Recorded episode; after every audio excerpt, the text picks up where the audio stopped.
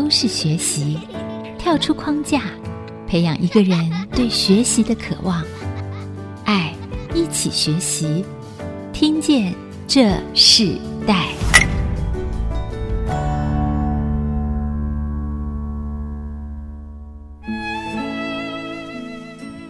听众朋友，大家好，欢迎收听《听见这世代》，我是主持人郭兰玉。今天在《听见这世代》节目里头，我们要跟大家分享的世代学习关键字，我们要谈到是全然美丽，发光如新，谈到信心带来的美学产业哦。那我们知道，在信心为什么会带来一个美丽的生活呢？很多人在生命中，什么是全然的美丽？什么叫做毫无瑕疵？在圣经中有一句话说：“耶和华看人不像人看人，啊，人是看外貌，我们的神是看内心的。”所以今天我们听见这四代节目里头邀请的来宾，正是这个颠覆传统世人对这个美丽的表征，真正的进入人们内在的信心恢复的一家公司哦，他正是师大有限公司的创办人，在。美发界，甚至美学界，甚至媒体界很有名的 Stars 美学文化的创办人，他不但创办了美发沙龙，也创办了相关的这种美的产品啊。他就是师大有限公司的创办人邓淑芝老师。那他今天呢，也特别带了他两位得意的学生，一个是蔡雅涵，一个是赵秀香啊，两位设计师，他们在他们的人生中都有不同的成长故事，就在这个集团里头，Stars 这个集团里头找到共同的信仰，找到全然美丽。的新兴生命啊、哦！我们先请邓淑子老师跟听众朋友问好。嗨，各位听众，大家好，我是邓淑子。好，那我们也请 Stars Hair Salon 的 CEO 蔡雅涵来跟我们听众朋友问声好。Hello，大家好，我是蔡雅涵。还有非常优秀的资深设计师啊，赵秀香啊来跟我们听众朋友问好。大家好，我是赵秀香。其实邓淑子老师啊，我自己认识他非常非常多年，所以我们很久没有见面。可是我看到老师常常带他们的团队，他们的设计师几乎都是他的学生，常常在他们的专业里头散发出一个非常有信心的生命的色彩哦。然后不只是他们本身长得就非常的漂亮，他们甚至在他们的专业里，甚至在他们展现出来那个生命的光芒哦，都跟一般人不一样。嗯、我们知道老师自己横跨了那个美丽的产业，非常多的品牌，包含了 Stars 美学文化出版，Stars 还美发沙龙，还有染发师，还有卡圣斯专业发品，你自己怎么进入这个领域？怎么开始这样子的一个创业的过程？其实我是一个发型师，呃，我同时也是一个发廊的老板，那也是一个杂志的创办人。在这个之前，我从事这个美发的行业三十年，我从国小五年级就开始做做这个行业。所以我一开始做美发，你并不晓得你你后来会进入这么多的领域里面。但我的前面开始是这样子，在我三十二岁的时候我就创业第一家发廊。按照一开始是这样子进入，老师一进入就很顺利吗？进入这个行业，你有想过自己要创业吗？我一直都没有想过我要当老板，我只想当一个所谓快乐的设计师。那实在是因为我年纪有点大了，当时三十二岁。所以，呃，无论在去找新的工作也好，或是给人家请，我觉得都会有点尴尬。当时就刚好我自己的同事也鼓励我说：“哎，那我们是不是一起来创业？”所以当时我就开了第一家发廊。嗯。所以你开始这个发廊的时候，我知道你一开始做的时候，自己有个标的和独特性。你那时候在创业过程中，你觉得你面临到最大的挑战是什么？我的目标没有想要当老板，所以当你根本就还没有预备好你自己要成为一个老板的时候，我觉得从开店啊到整个营运上，它不是只是单纯的跟客人剪头发这么简单，因为它要涉及很多的管理跟领导上面的问题。我觉得这是一整个创业都是我一路上都有很多的艰辛的学习。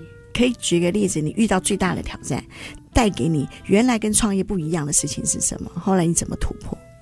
大家应该知道，美法师都比较就是顾好你自己就好了，就是我把我客人服务好就好了。可是我发现，我要把我的技术交给我的所谓的伙伴的时候，第一我不知道怎么教，然后在带人上面我遇到非常大的挫折，因为我首先是技术上的教导，还有你怎么带这个人，也就是属于管理跟领导上面，那又是另外一个问题。曾经遇过一件事情，让我觉得很难过的是，曾经遇到我有一个学生，他的状态，呃，他的原生背景或者是他家境不是很好的时候，我想帮他，我发现我非常没有能力，或者是我不知道怎么帮他。我觉得在那个挫折里面是，呃，我只能尽量的想办法把我的技术都交给他。而当然，最后这个人还是离开了。就是当你很用心想要去爱的时候，你过程是有一些受伤的、无力感的，然后包含人员的离开，来来去去，你都会有在心态上根本还没有准备好。这个算是我蛮大的挫折了。但是如果再大一点，好像没有 没有太大挫折。我觉得我的创业，说真的还还算蛮顺遂的啦。呀，是你你自己的父母本身，他们也是跟这个你现在创业的呃美发方面有相关联吗？我妈妈就是开一间小小的工作室，发廊工作室，所以妈妈一直都是做这个行业。从妈妈身上学到的东西，我觉得不是创业，而是她对这个行业的热情。我觉得我是在她身上学到的。嗯我自己认识邓淑芝老师，我就知道他非常的热情。他不止在他工作上热情，当他当有个信仰的时候，我也看到他带着整个团队哦进入到这个信仰。他甚至可以公司都停止，先暂时休息，他都要让他的员工可以在生命中得到一个满足，得到一个恢复。那我们知道，其实领袖并非是天生的，而是训练出来的嘛。你是怎么找到最后找到自己的定位？像 Stars Hair 这个、这个美容沙龙，那当初你定这个美学的整个产业，从一个什么样的想法开始的？我当初做美学，先讲有关呃杂志的部分好了。当时我只是想说，可不可以把一些更美好的东西，除了头发以外的美，分享给我的客人，甚至同业。所以我就开始接触了杂志。那也很幸运，我们的杂志在全国的成品书店、金石堂、博客来都有在贩售。对我来说，定位呃这些所有的规划，不管我们做了多少的产业，有关美丽的产业，它不是一开始就规划出来的。我一直觉得他就是踏上去，然后一步一步踏出来的。我始终有个想法，就是嗯，我希望能够带给更多人，能够提升他们美丽的生活品质。我想这是我的使命。就像嗯，一个好看的头发，你你会变得很有自信。呃，甚至一个好的杂志，你读起来你会觉得嗯，自己非常有品味。一个好的故事，它的生命你会看见是美感的。所以我我一直觉得，就定位的话。我没有太说，呃，我们的这个企业一定要定位到什么奢华啦、平价。我想不是这样子。对我们的这个产业定位，就是我想要能够带给更多人，能够提升他们美丽的生活品质，为我的使命。嗯呀，提到说，其实你觉得人对你来讲是一个最大的挑战，是。然后你常常可能想要将你的技术，甚至将你的经验传承给一个新人的时候，可是他们在一个地方的安定是很。变化是很快的。后来你的员工，包含就他也是你们的学生嘛？嗯、你怎么筛选，或是你选择他们？那你认为在这样的行业中最重要的学习和工作态度是什么？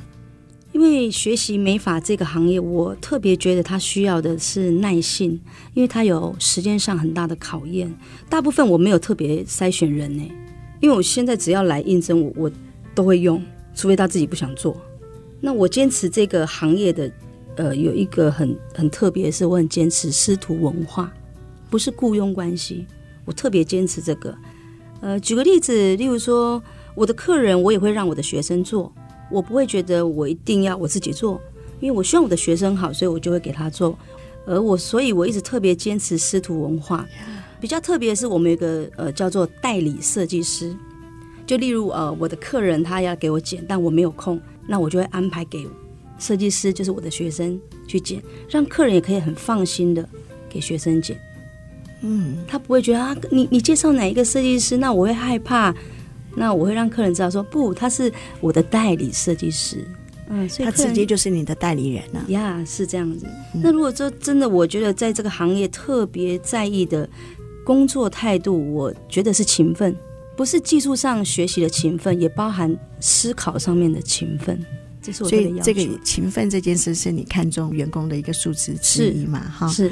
其实他的母亲也是做美发的，对。可是他的创业虽然跟啊、呃、母亲并没有太大的相关性，可是我们也看到这个世代传承里头，仍然那个技术的传承还是会影响下一代。可是同样的，他自己成为一个事业的负责人的时候，同时也成为一个老师的时候，他的那个师徒传承对他来讲，这就是他一个企业非常重要的一个价值。嗯，然后也影响他在整个企业的扩我们先休息一下，我们在下一段部分，我们要继续邀请四达有限公司的负责人邓淑芝老师，还有他的呃两个学生也非常知名的设计师蔡雅涵和赵秀香，来继续跟我们分享他们生命学习的故事。我们稍后回来。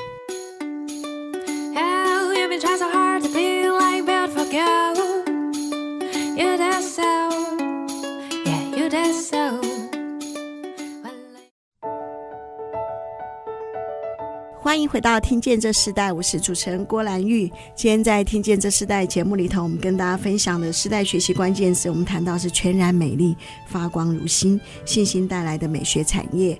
那今天跟我们一起分享美学产业的这个世代关键字的来宾，就是目前在四大有限公司的创办人邓淑芝老师，他们的团队蔡雅涵设计师，还有赵秀香设计师哦。那在刚刚听到，其实老师在三十二岁创业，他其实并没有特别说我一定。要做什么样的事业？可是那时候，不管他是做美发设计师到真正创业，我们知道美发这个行业是从很小很小就开始做的。可是他的创业是他自己过去没有想过的，但他仍然做了。带领雅涵，我知道雅涵跟着老师很久很久的时间，对不对？对，大概几年啊？大概十六七年了吧，十六七年哈，啊、你自己也是那个老师品牌里头其中 Stars Hair 的 CEO 哦，嗯、你等于负责整个美发的这个事业的一个领导的位置嘛，所以你可不可以谈谈，就说当初你怎么会进入到这个行业，然后为什么会跟着老师一起学习到现在？其实我好像从来没有想过我自己会从事美发这个产业，而只是在我十八岁的那一年，然后我到了一个发廊工作，然后。是做柜台小姐的，那那时候我十八岁的时候就认识了梳子老师，他就是一个很健谈的人嘛，他就会告诉我说，哎、其实你是一个还蛮适合做美发的。那后来因为他就是遇到他三十二岁的状况，要出来创业的时候，他就告诉我说，哎、你很适合做美发，你要不要试看看？后来我就想一想，嗯，好吧，那我就试看看。那一试就试到现在。哇！所以老师一看到你就说你适合做美发。对。那我想问一下，请教一下邓淑子老师哦，你那时候怎么看到他适合做美发？你还记得吗？你还记得那时候你跟他讲话？其实我看到任何人，我都觉得很适合做美发。他有一个很大的特质，嗯、我觉得他他非常热情，他非常热情，他常常都是微笑着，嗯、常常。那我觉得，尤其我们做这种行业是服务业。我想你这个基本的一个态度他已经具备了，而且他不是刻意装出来的，我就会希望他试试看，试试看。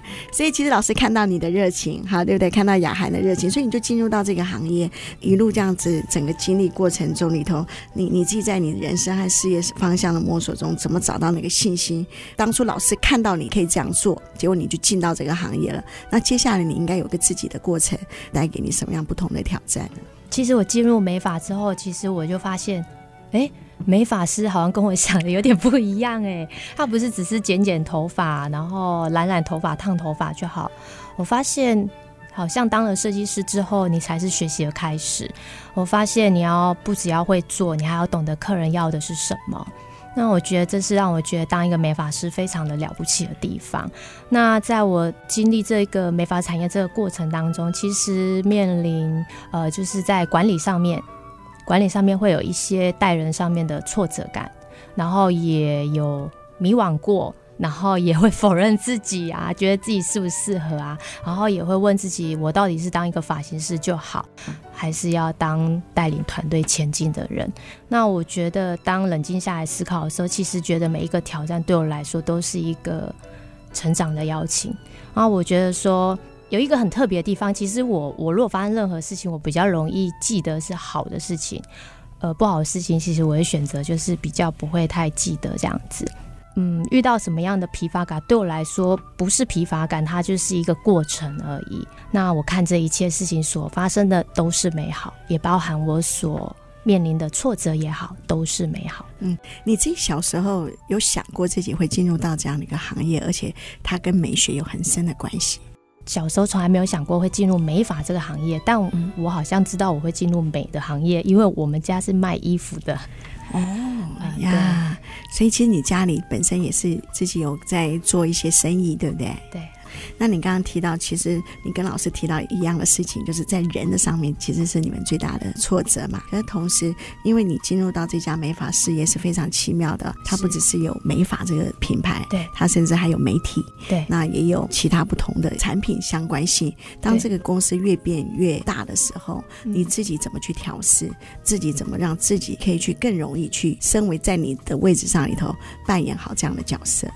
在我的角色里面，其实就是把老师所教给我的东西分享出去。其实，在老师身上，我可以学习到不只是美发的技术，我觉得还有他在带领人，还有对人的一个包容度，然后他的耐性，还有他的善良。我觉得在这当中，让我学习到去带人的时候，先学习让他们先跌倒，然后再告诉他如何爬起来。啊，这这我很好奇，怎么让一个人先跌倒啊？就是故意让他犯错，因为以前老师带的时候也是会故意让我们先犯错。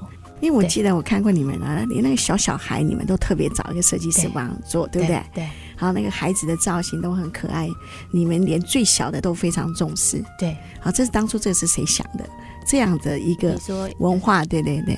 哦，从孩子开始，那时候其实就从我们自己手边的客人有一些小朋友来。嗯、那我觉得小朋友他们其实可以很可爱的去面对每一个人，除了他的笑容很疗愈之外，我觉得如果有一个很可爱的刘海。让别人感觉更舒服的时候，哎，就帮他剪个刘海。一开始是免费帮他们修一下刘海，然后觉得很喜欢帮小朋友做这件事情，然后后来就越来越多，哎，做了不同的发型这样子。嗯、是对。那你们自己也做杂志嘛，对不对？对。那你有参与到这个计划吗？有啊。你有想过做这样的事业，然后也可以常常跟那个流行文化结合在一起？那时候带给你什么样的感受？我觉得做杂志真的非常的不容易，因为其实我觉得不容易的地方，呃，是因为要接触不同领域的人，然后要跟他发问问题，或者是跟他聊天的时候，都要先进入他的世界去知道，也要做一些功课。不过让我听到每一个人的故事是真的非常的美好，每跟一个人面谈的时候，都会让我觉得，哎，我好像上了一堂课，我觉得非常非常美好。我也很感谢有这样的一个。机会，对，你、嗯、你觉得你自己在邓淑子老师身上学到最大的事情是什么？这些特质，当你从老师身上领受的时候，怎么传承在你自己带领的这个团队里？我觉得坚持吧，坚持比努力更重要。不论你遇到任何的问题或者是挫折，你只要坚持在继续的往前踏一步的时候，你会看到那一个可能性、无限性、那个宽广性。所以，通常来说，带领人的时候会给他们一些鼓励。但是如果不管他的选择是什么，我们会尊重。可是总是会带着他，告诉他坚持下去，相信一定会看到很美好的。嗯，这个行业很容易放弃吗？容易哦。原因是什么？呃，因为现应该是说是整个是一个环境跟时代的问题，然后这个时代比较多是像快打的时代，想要很快速，就像三 G、四 G 到五 G，你想要很快速，他们也会觉得美发这行业就像我当初进入的时候会觉得啊，就是剪头发，快剪一百也可以当一个发型师啊，我是尊重，但是我觉得呃，你如果要成为一个比较，要因为我们的收费单价，坦白说不是。偏低是偏高的，那我觉得他的不管是内在外在或者是表达，我觉得都是很重要。所以在这个时代里面，我觉得为什么他们那么容易放下？觉得太辛苦，对他们来说门槛太高，时间是一个门槛，金钱可能又是一个门槛，然后又要思考，又是一个门槛。对对，所以就说，其实这不是一个快打的事业，对，这个技术必须要从头开始学习，然后你才可以发现，就是说真正的技术就是像你说的，来自于坚持，甚至是老师所说的，必须要勤奋。对，那我们在这一段休息之前，我们可以请雅涵来分享一首歌曲，这首歌曲对你的生命有什么特别的意义，然后可以跟听众朋友一起分享的。好，我想跟大家分享周杰伦的《稻香》。因为我听到这首歌的时候，我觉得它可以表达一个意义，就是，呃，不要忘记初衷，然后让我们回到最单纯的美好。好，那我们就在稻香中，我们先休息一下，我们下一段回来。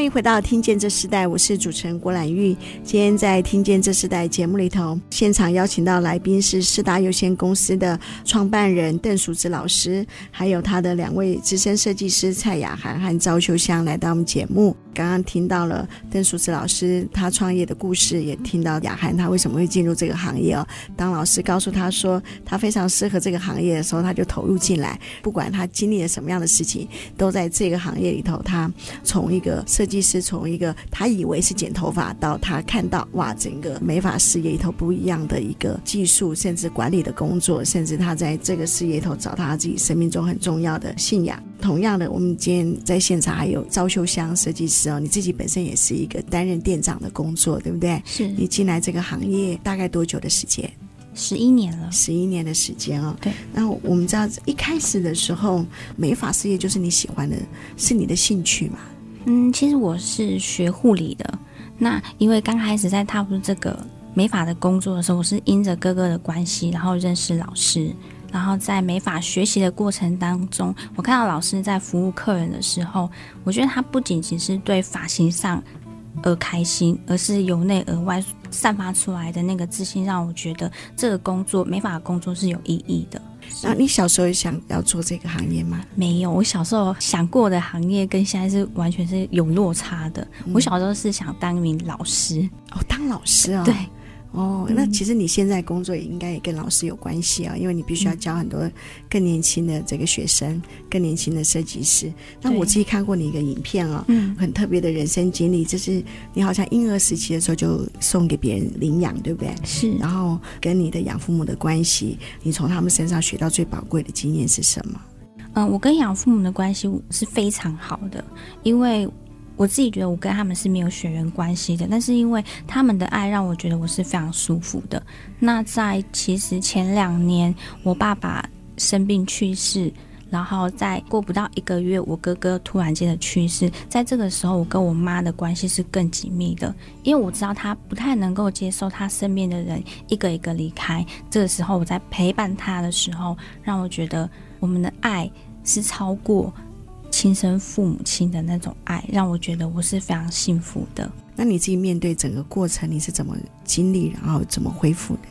那其实，在我爸的离开对我来说，其实我觉得他不会闹痛，因为我觉得人的生命本来都有他的时间，不太能够接受是突然间的我哥哥的离开他，因为他是毫无预警的离开。然后在这个时候呢，我对我跟我妈来说。我觉得这是一个非常大的一个打击，因为我们再也没有办法承受，就是任何一个亲人离开。那再过一段时间，因为我妈妈她的疲惫，那再加上她自己身体上也有生病，然后再过一年，她的离开也对我来说是一个非常大的一个打击。是，那这个对你现在的工作那时候有什么样的影响吗？其实我觉得，在我的工作上面，这样的心情不太会影响到我的工作，因为我其实都会把它放在心里面的。但是当自己一个人的时候，还是会。还是会掉眼泪的。嗯，是。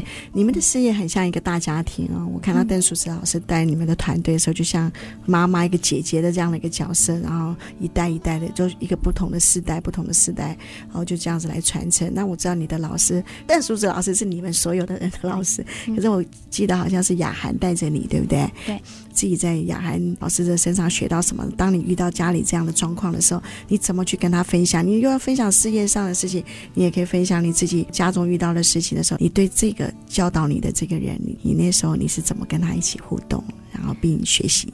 我觉得我认识老师，我觉得像是遇到我养母一样的幸运，因为我跟他也是毫无血缘关系。那当我在学习的过程当中，我学习的速度是比较缓慢的。然后我曾经被很多老师带过，但是我觉得他的包容、跟他的耐心、跟他的勇敢，让我觉得在他身上学到“勇敢”这两个字。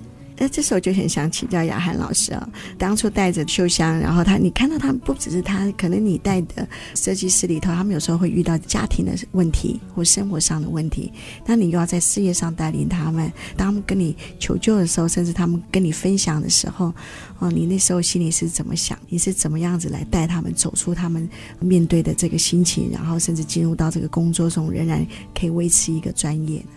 对，他们会有很多就是一些问题啊、情绪。我通常来说，我会是一个倾听者，然后倾听完之后，在我的内心里面，其实最后我我不会让他们帮他们做任何决定，我会告诉他们，我们不能选择什么样的家庭，但是我们可以选择我们未来要走什么样的路，然后就会在技术上更多的帮助他们，然后让他在技术上里面得到一些成就感，看到自己是有自信。有自信，而且讲的很重要。秀香的信心是觉得在你这个行业中，你真正得着最大的信心的时候是什么阶段？因着什么样的原因，你觉得那个信心可以带你往前走？在前阵子我们人员上有一些的流失，然后当在人员上的流失的时候，我看着老师。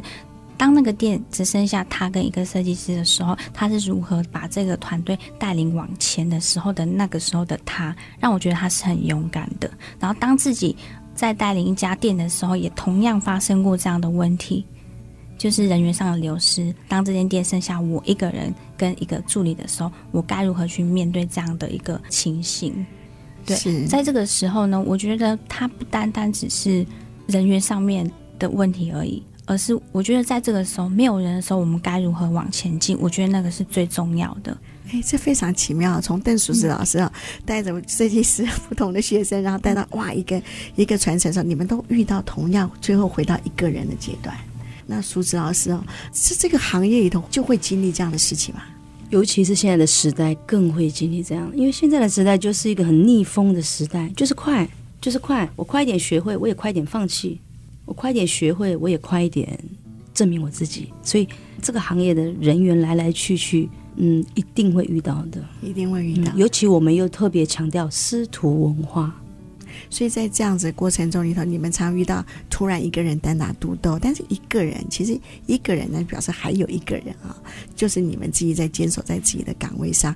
你们出了新竹店，后来你到了竹北店，对不对？是。现在成为竹北店的店长嘛，秀香。是。所以你是不是可以谈一下当初你扩展这个新店里头带给你最大的勇气是什么？啊，就像邓淑芝老师说的，你们是师徒制，可是你自己前往去管理一家店，又在竹北这个一个非常新兴快速的这样子的一个新型社。区里头，那你怎么开始你自己的这个挑战？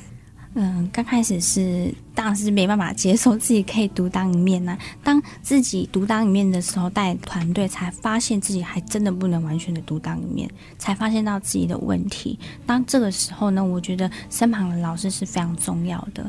那也是因为老师他一步一步的带领，如何去管理，然后在人员上面的教导跟陪伴。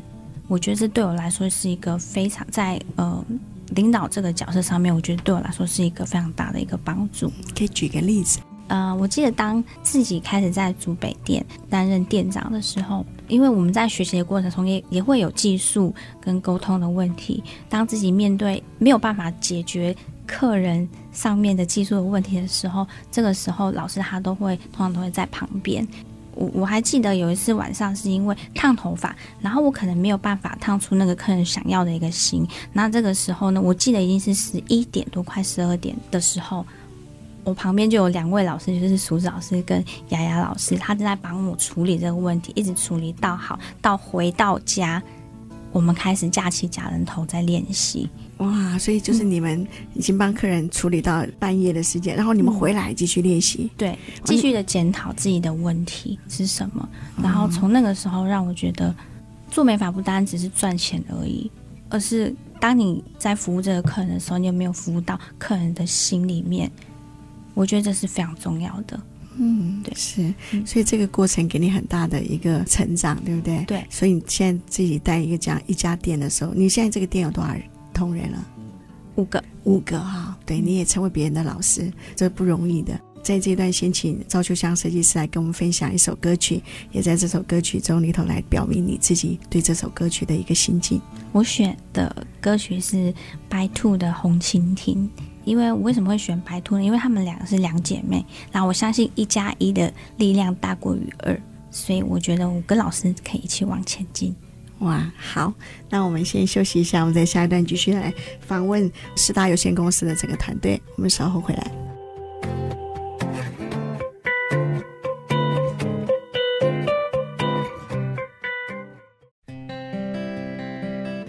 欢迎回到《听见这时代》，我是主持人郭兰玉。今天在《听见这时代》里头，我们跟大家分享的世代学习关键字，我们谈到的是全然美丽、发光如新、信心带来的美学产业。那今天跟我们一起分享的来宾是四大有限公司的负责人邓淑子老师，以及他所带的资深设计师蔡雅涵和赵秀香来到我们的现场。刚刚我们分别听到了雅涵和秀香的故事，看到他们的师徒文化其实是这家企业非常重要的一个传承的精神哦。那在这段部分，我们就想请教邓淑芝老师，你当初在一个自己没有想过要创业到开始创业，这个事业也从一家店展店到呃现在有四家店的这样子的一个规模，甚至你有不同的品牌，它不是一个光看技术教导就成就的文化，所以你怎么带领和启动这些年轻人朝一个目标前进呢？就像你说，这个行业都以为是一个快打的行业，其实它不是。那你怎么凝聚这些年轻人？他已经可以在这边稳定下来，并朝一个共同的意向去往前走，是不容易的。所以你是怎么去启动他们的？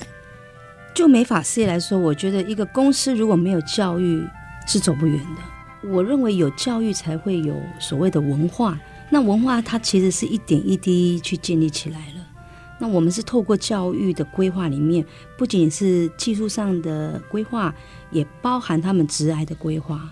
我们帮助每一个伙伴，他们从一开始进来是一个学员，到是设计师，然后到是店长，甚至是股东，甚至辅导他们创业。哦所以他们也可以成为股东。是我们是配股。这样子的话，他对于这些资深的设计师，其实是一个很大的凝聚的力量。嗯、那你不同的四个品牌，你怎么让这个四个品牌都成为这些设计师们，他们觉得这个对他来讲跟他是有关联性的？我倒不晓得他们有没有觉得有关联性，因为其实，在不同的品牌里面，不是每一个所谓发型师都有参与我们其他的品牌。嗯，不是的，因为就发型师来说，他不见得会想要做媒体。他也不见得想要做发品，所以不是他们一定都呃会参与在当中。那我们知道你自己有一个 Stars 美学文化出版，也是一个美学馆。这个部分里头，在你的事业里头，它最重要，它所占的角色是什么？像我们现在有一个美学馆，那我们不仅仅是出版，在这个美学馆里面办了很多的讲座活动，那也出版了我们自己的杂志。它的存在好像。代表我们 Star 这个品牌，它的整个精神的一个很大的支柱。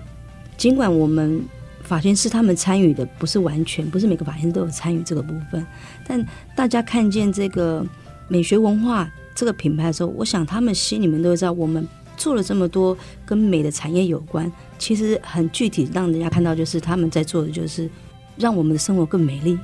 嗯，刚刚提到说你自己整个教育系统里头，包含你这个现在杂志嘛，对，对不对？你这些教育系统的内容是从哪里来？你为什么会有这样子的一个智慧，可以做这样的事情？其实不瞒您说，我只有高中毕业，其实我也不知道我从哪里来。如果真的要说，我真的觉得我的信仰给我很大的帮助。当然，我自学，自己去上课，自己去学习，甚至去学习如何去把整个系统。建构完成，在这个过程中，你有没有想要推动一件事情，或是一个新的品牌，或是一个新的计划，突然产生变化，然后原型不是这样的，然后你又再重来一次的？哇，这种这种经验太多了。常常有时候想推一个品牌，还没开始就结束了，或者是大家一开始都很热烈，说哇，这个品牌可以做得起来，结果我就做了，然后大家都跑了。你 也有这样的情况，举我可以举一个例子嘛？嗯，可以举个那个你那个计划后来诶突然终止的，非常想推动到现在还没有推动的。有妈妈沙龙哦，妈妈沙龙，嗯，为什么想要有这个妈妈沙龙？是我真的想用这个品牌来送给我的妈妈，我要谢谢她教会我这个美发的技术，让我透过这样的技术可以帮助到非常多的人，祝福到很多人。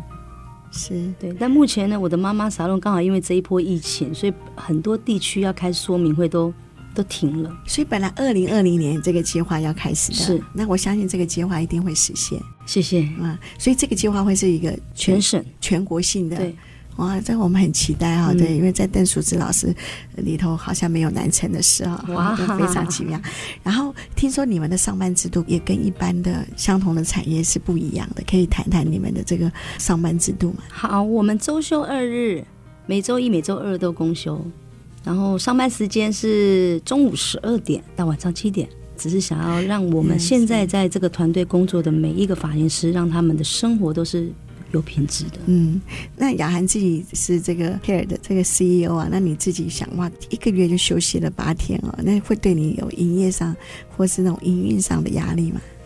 不会诶，我们觉得好开心哦，哇，当美发师人生第一次做休二日，好开心哦。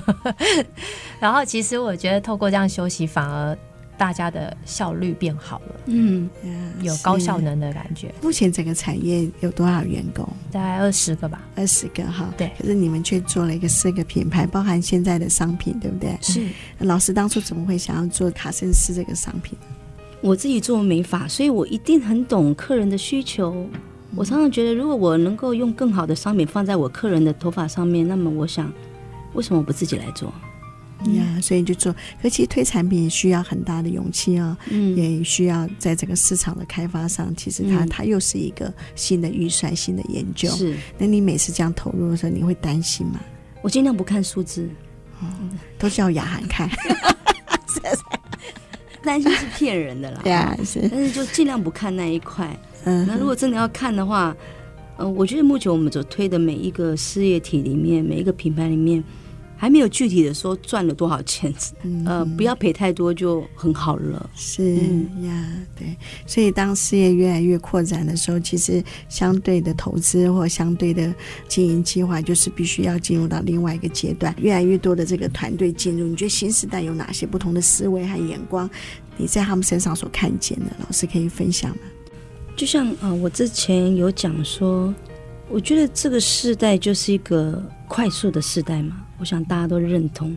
对我来说，在这个时代更需要逆风操作的时代，因为追求快速，因为追求快速，大部分人都会忘了精熟这件事情，不精也不熟。我个人觉得，在这个时代，如果真的要平衡这个时代，是可以提升他们人文的素养。我想这个是一个很好的平衡方式，是非常需要的。就因为这个时代快，所以大家都没有耐心。那因为没有耐心呢，如果我们在这过程中让他们多有一些人文的素养的话，我想这是最好的平衡态度。嗯，那你自己在你的这些学生的身上，你觉得最大的学习是什么？你所学到的？我带了很多学生，然后我的学生来来去去非常多。我相信我真的不是一个天生。呃的领袖，或是天生就是要来当老师的。我常常爱得很用力，所以有时候会让彼此都会受伤。但是我仍然相信，爱或许会受伤，但爱也是鼓励、鼓舞我继续的力量。所以在他们身上，我学习到爱。谢谢他们这么爱我，嗯，是谢谢让他们让我成为他们的老师。嗯，那如果你在你手上有一个想要回馈社会的资源，你最想回馈的是什么？应该说，我们长期以来都有做义剪这件事情，我们一直都有。但我觉得这只是一小部分的回馈而已。我觉得，如果我能够提供更多就业的机会，让更多人有一技之长，我想这是。